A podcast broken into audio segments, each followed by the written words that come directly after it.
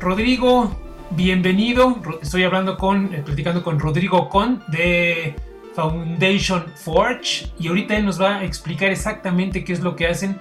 Rodrigo, bienvenido a Estado Digital.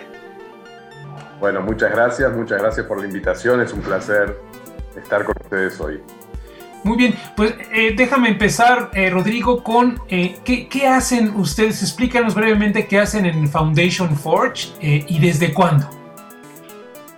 Forge nace hace, ya vamos a cumplir 16 años, ya estamos pasando los 15, y nacimos para facilitar la inserción laboral de calidad de jóvenes de familias de escasos recursos económicos. Trabajamos fundamentalmente en la transición entre la escuela media, o en México sería la prepa, a que comiencen de buena manera la vida laboral, en un trabajo formal, de calidad, continuando con sus estudios y pudiendo, pudiendo proyectar su vida de una manera adecuada y, y soñada. Perfecto. Eh, ahora, ¿cómo, de qué manera es que ustedes ayudan a los chicos, eh, Rodrigo, y cómo se allegan recursos, cómo se allegan, eh, cómo generan los programas? Cuéntanos un poco la operación de Foundation Forge. Actualmente estamos operando en Argentina, en Chile, en Uruguay, en Perú, en Colombia, hemos comenzado este año, en México, por supuesto, y también en Brasil, nada más que Brasil tiene la particularidad que lo hacemos con un aliado local. Eh, en todos los países nuestro programa tiene el mismo sentido y el mismo formato.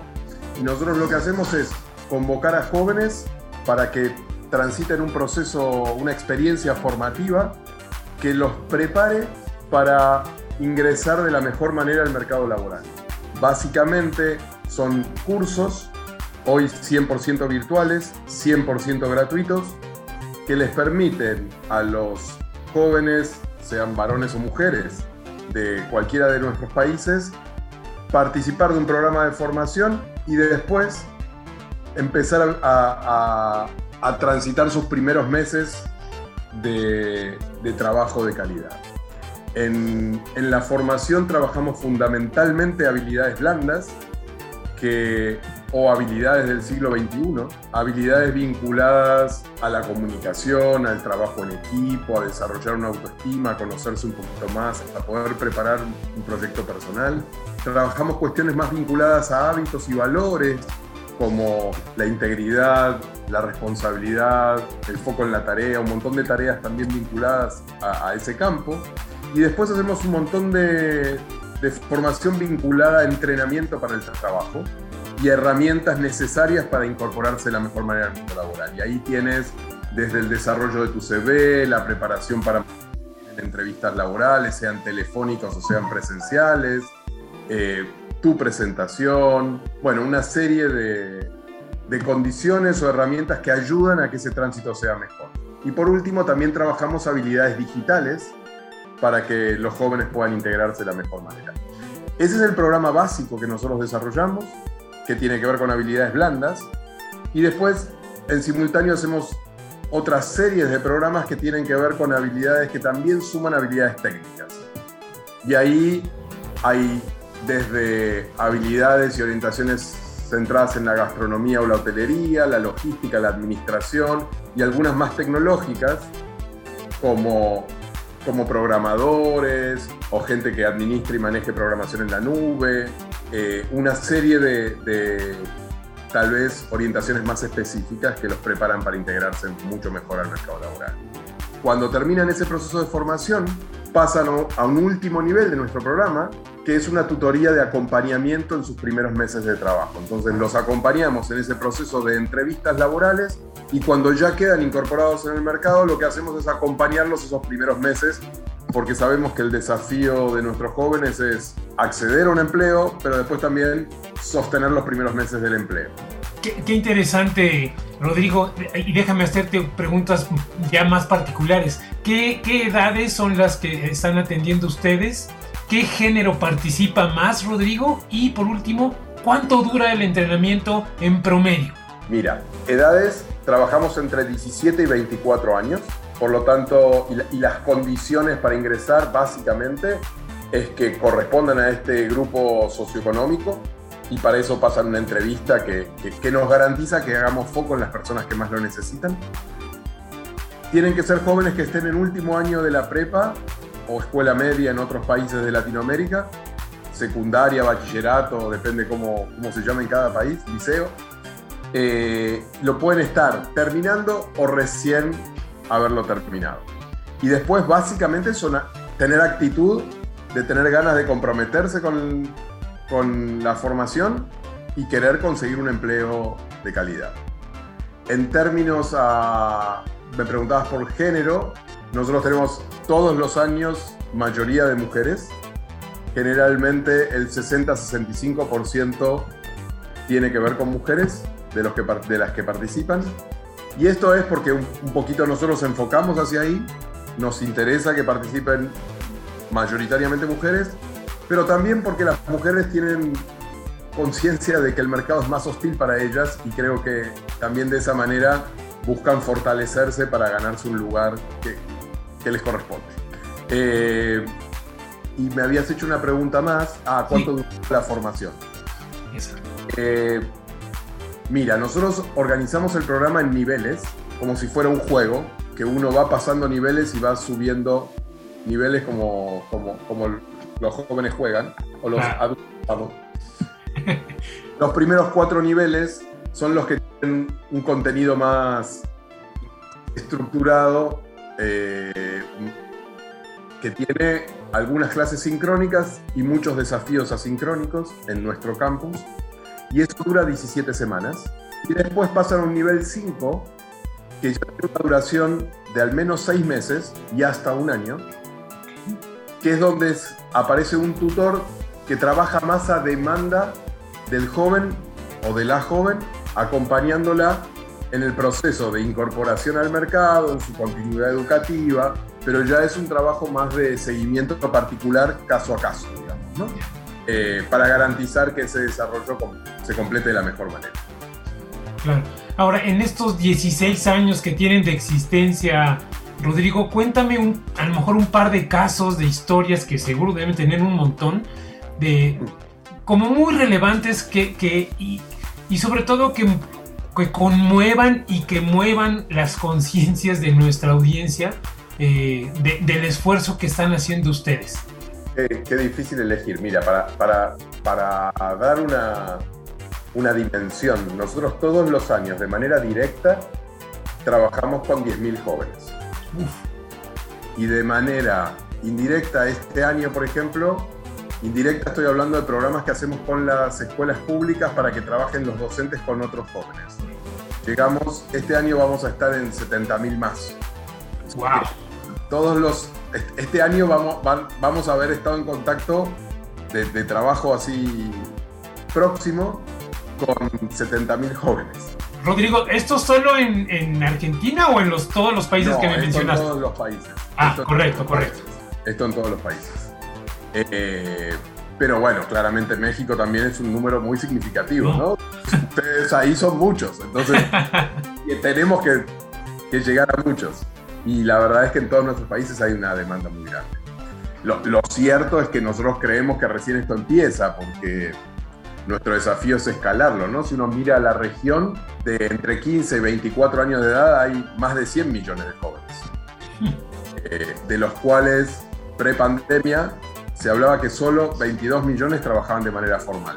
O sea que tenemos mucho trabajo por hacer eh, en la región y en todos nuestros países, ¿no? Porque la verdad es que está absolutamente comprobado que cuando un joven comienza su vida laboral en un empleo de calidad desde bien joven, su trayectoria laboral va a ser decididamente distinta que si empieza en mercado informal, en, en, quedar desempleado, empieza ese circuito que generalmente es difícil de revertir, especialmente cuando uno piensa en, los jóvenes más vulnerables.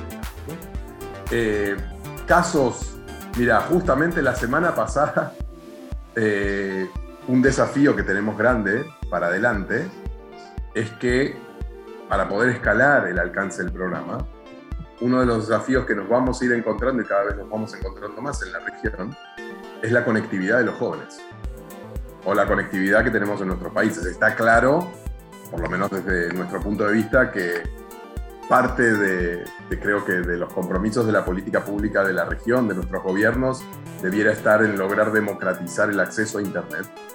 Eh, pero en nuestros países todavía estamos lejos, lamentablemente. Eh, y los jóvenes se las ingenian. Uno se encuentra jóvenes que están cursando el programa y de golpe uno ve en las clases o en los encuentros y el joven está en el metro. Encontró que ahí era la manera de, acceder a Ciudad de México a tener acceso a Internet cuando no, no tiene su casa o no tiene su zona, porque también hay zonas donde el acceso es muy precario más allá del costo. Pero bueno, ese es un desafío que nosotros tenemos para adelante, de ir encontrando la manera de facilitar el acceso a los jóvenes que, que más dificultad tienen. Y el otro día, buscando canales para eso, resultó que un especialista de una telco muy conocida, responsabilidad para la región, terminó siendo, apareció para darnos una mano desde nuestra red de egresados, porque hace cinco años que fue creciendo en una telco y tiene responsabilidades regionales.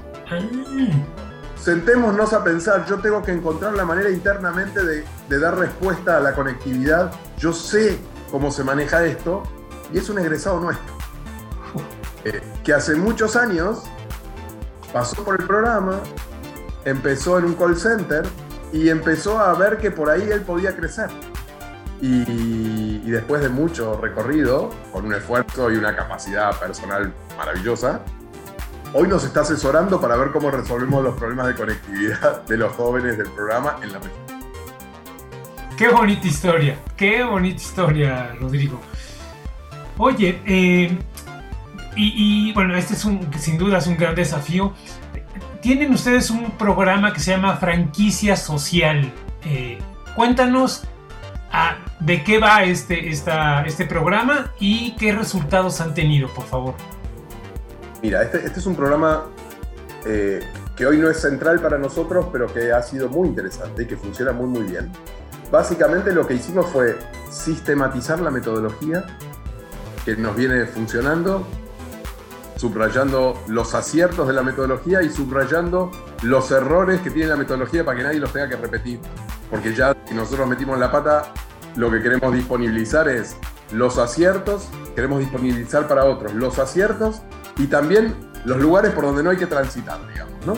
Eh, y ahí lo que hemos hecho es, tanto con ONGs como con empresas, hemos hecho un modelo de transferir la metodología para que ellos implementen en su zona de referencia.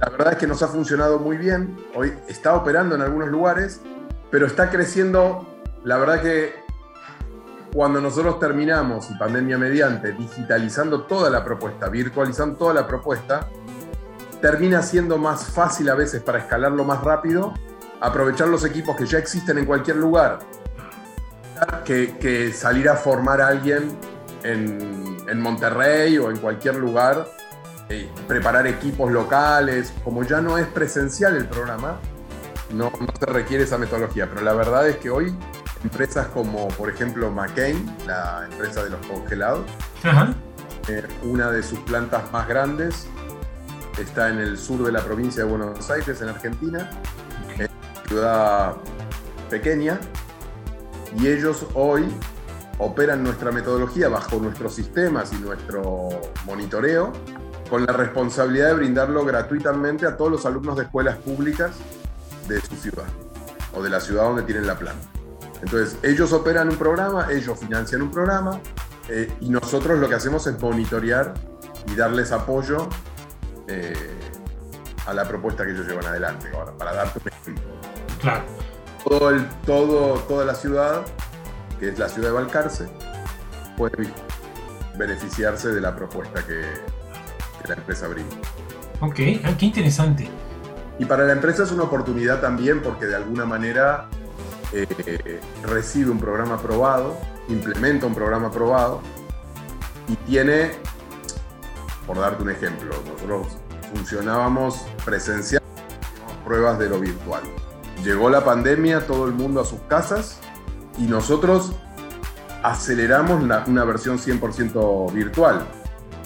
En Balcarce inmediatamente pudieron contar con una metodología 100% virtual, porque, porque la estábamos desarrollando para todos los países donde estamos. Entonces, también las actualizaciones circulan más rápido y a nosotros nos permitía y nos permite que el programa crezca. Nuestra única vocación es que el programa pueda estar a disposición de muchos más jóvenes de la región y con solo dos categorías o dos características que, que sostenga su gratuidad y su calidad. Mientras encontremos la manera de garantizar gratuidad y calidad, es, una, es un camino que vamos a recorrer.